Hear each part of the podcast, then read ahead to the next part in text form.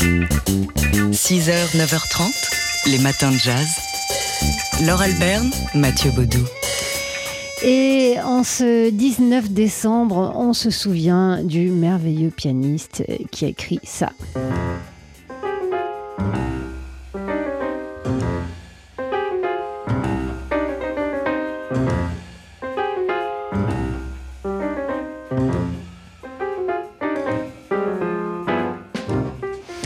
C'est That's There, bien sûr, du pianiste Bobby Timmons. C'est l'un des tubes des matins de jazz de notre antenne et c'est d'ailleurs l'un des tubes euh, du, jazz. Bobby Timmons qui est né euh, un 19 décembre, c'était en 1935 à Philadelphie. Ce date d'air donc, mais aussi This Here ou encore Monin. Voilà quelques-uns des, des, standards écrits par ce pianiste euh, magnifique qui a euh, accompagné les Jazz Messengers d'Art Blakey pendant un an avant de rejoindre le quintet de Cannonball Adderley et de ensuite revenir au sein des Messengers. Il a aussi joué avec Kenny Dorham ou encore avec Chet Baker. Alors carrière brillante fulgurante aussi et trop courte vie. Euh, la, sa carrière, euh, lorsqu'elle a décliné, ben, l'a entraîné euh, dans les abysses de l'alcoolisme. Il est mort à 38 ans d'une cirrhose. Alors, pour se souvenir de Bobby Timmons, aujourd'hui, à quelques jours de Noël, on se fait ce petit plaisir coupable. Le voici ici avec une version avec des grelots et des rennes qui volent dans les airs de White Christmas, un petit bout. Hein.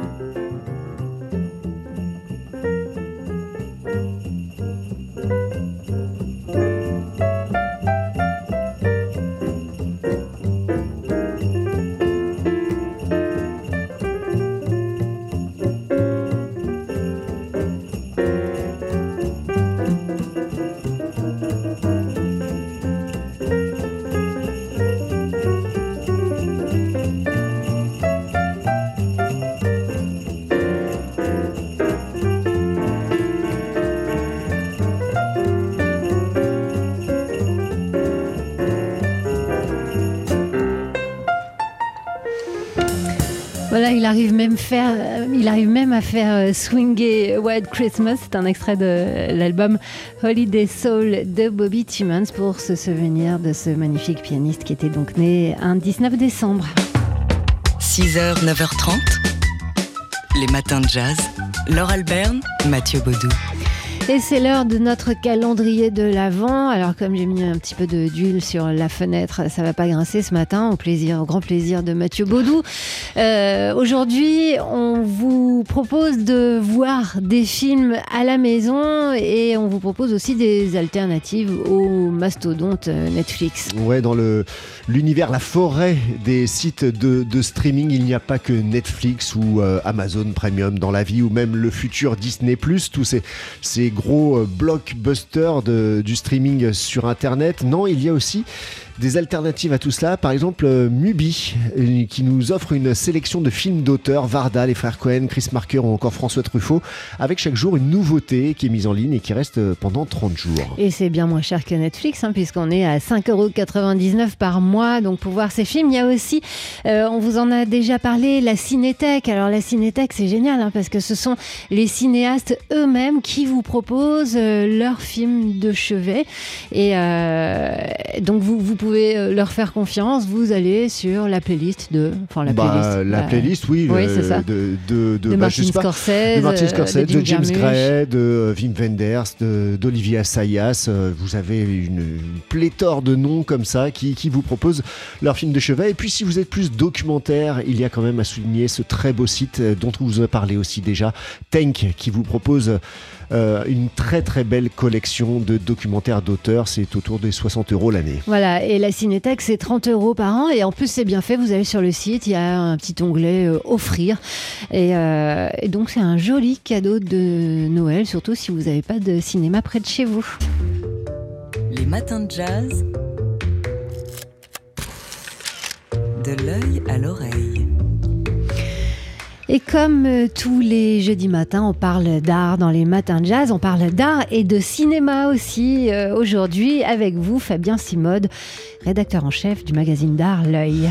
Quel est le point commun entre Charlie Chaplin et Sergei Eisenstein? Les deux réalisateurs sont actuellement à l'affiche d'expositions en France. Charlie Chaplin, alias Charlot, a les honneurs de deux expos.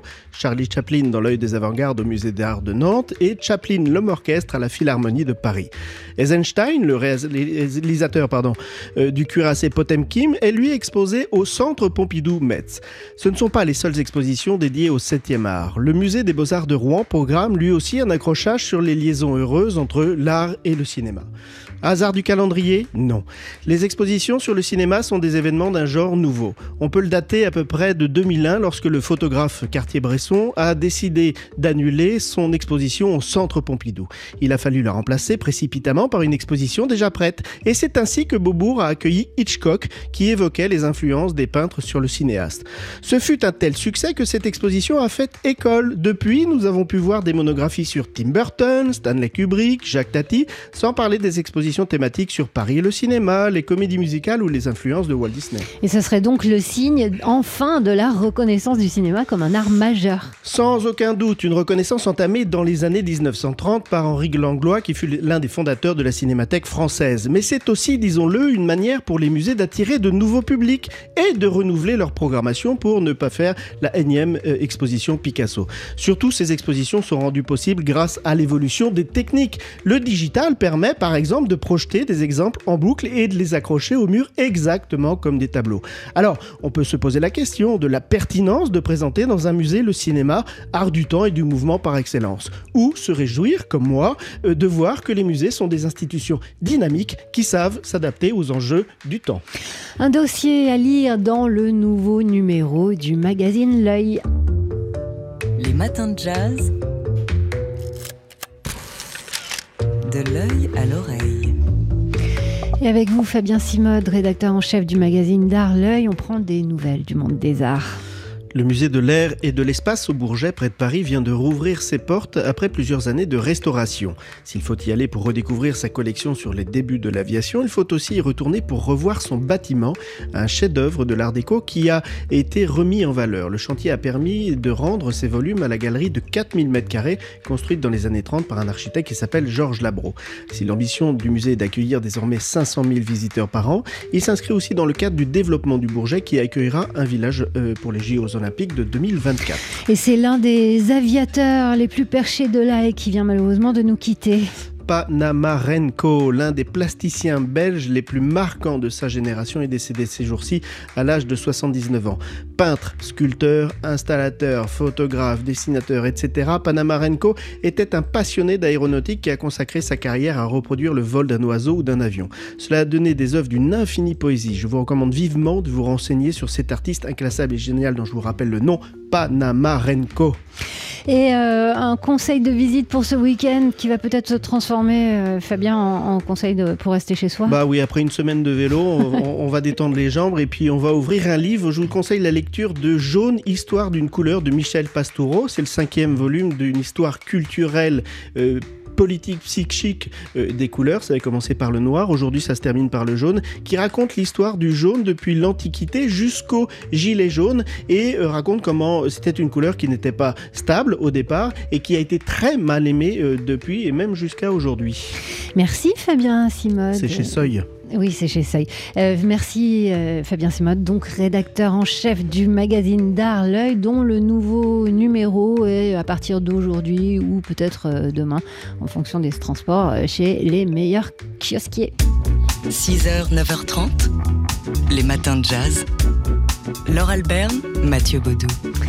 Alors nous, avec Mathieu, on est archi fan de San Severino. À chaque fois qu'on le voit, à chaque fois qu'on l'entend, à chaque fois qu'on écoute sa musique, on est content ouais, c'est une nature Sanseverino, euh, Stéphane Sanseverino, qui est l'objet d'un documentaire Planète Sanseverino qui a été tourné une heure et demie euh, dans la vie, sur scène, hors de scène, euh, avec donc le guitariste, chanteur, poète et bien plus encore. Mais voilà, pour finir complètement ce documentaire, c'est-à-dire pour finir le montage son, le mixage, l'étalonnage et toutes les finitions images et, master, il faut de l'argent.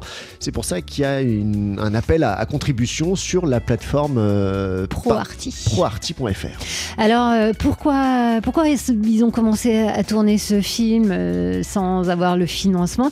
Eh bien parce que les réalisateurs avaient invité euh, Stéphane Sanseverino à participer à un atelier cinéma dans une prison à, à Fleury avec des jeunes gitans incarcérés ils ont rencontré Sanseverino à cette occasion et ils ont été tellement conquis euh, par euh, l'homme et par l'artiste et par son engagement et sa simplicité qu'ils ont décidé de, coller à son calendrier et de le suivre partout où il allait euh, pendant un an. Donc ça a donné des images qu'on peut voir. Hein. Enfin, il y a quelques extraits, quelques extraits qui sont à son image, spontanés, drôles, engagés toujours. Toujours à mille à l'heure. Toujours à mille à l'heure et voilà, pleine d'une poésie toute particulière. Euh, nous, on va euh, participer, enfin moi en tout cas, parce qu'en plus, il paraît que si on donne plus de 100 euros, on peut faire la fête avec Sanseverino à l'occasion de, la sortie du film. Ça s'appelle Planète Sanseverino, euh, appel à la coproduction donc sur proarty.fr.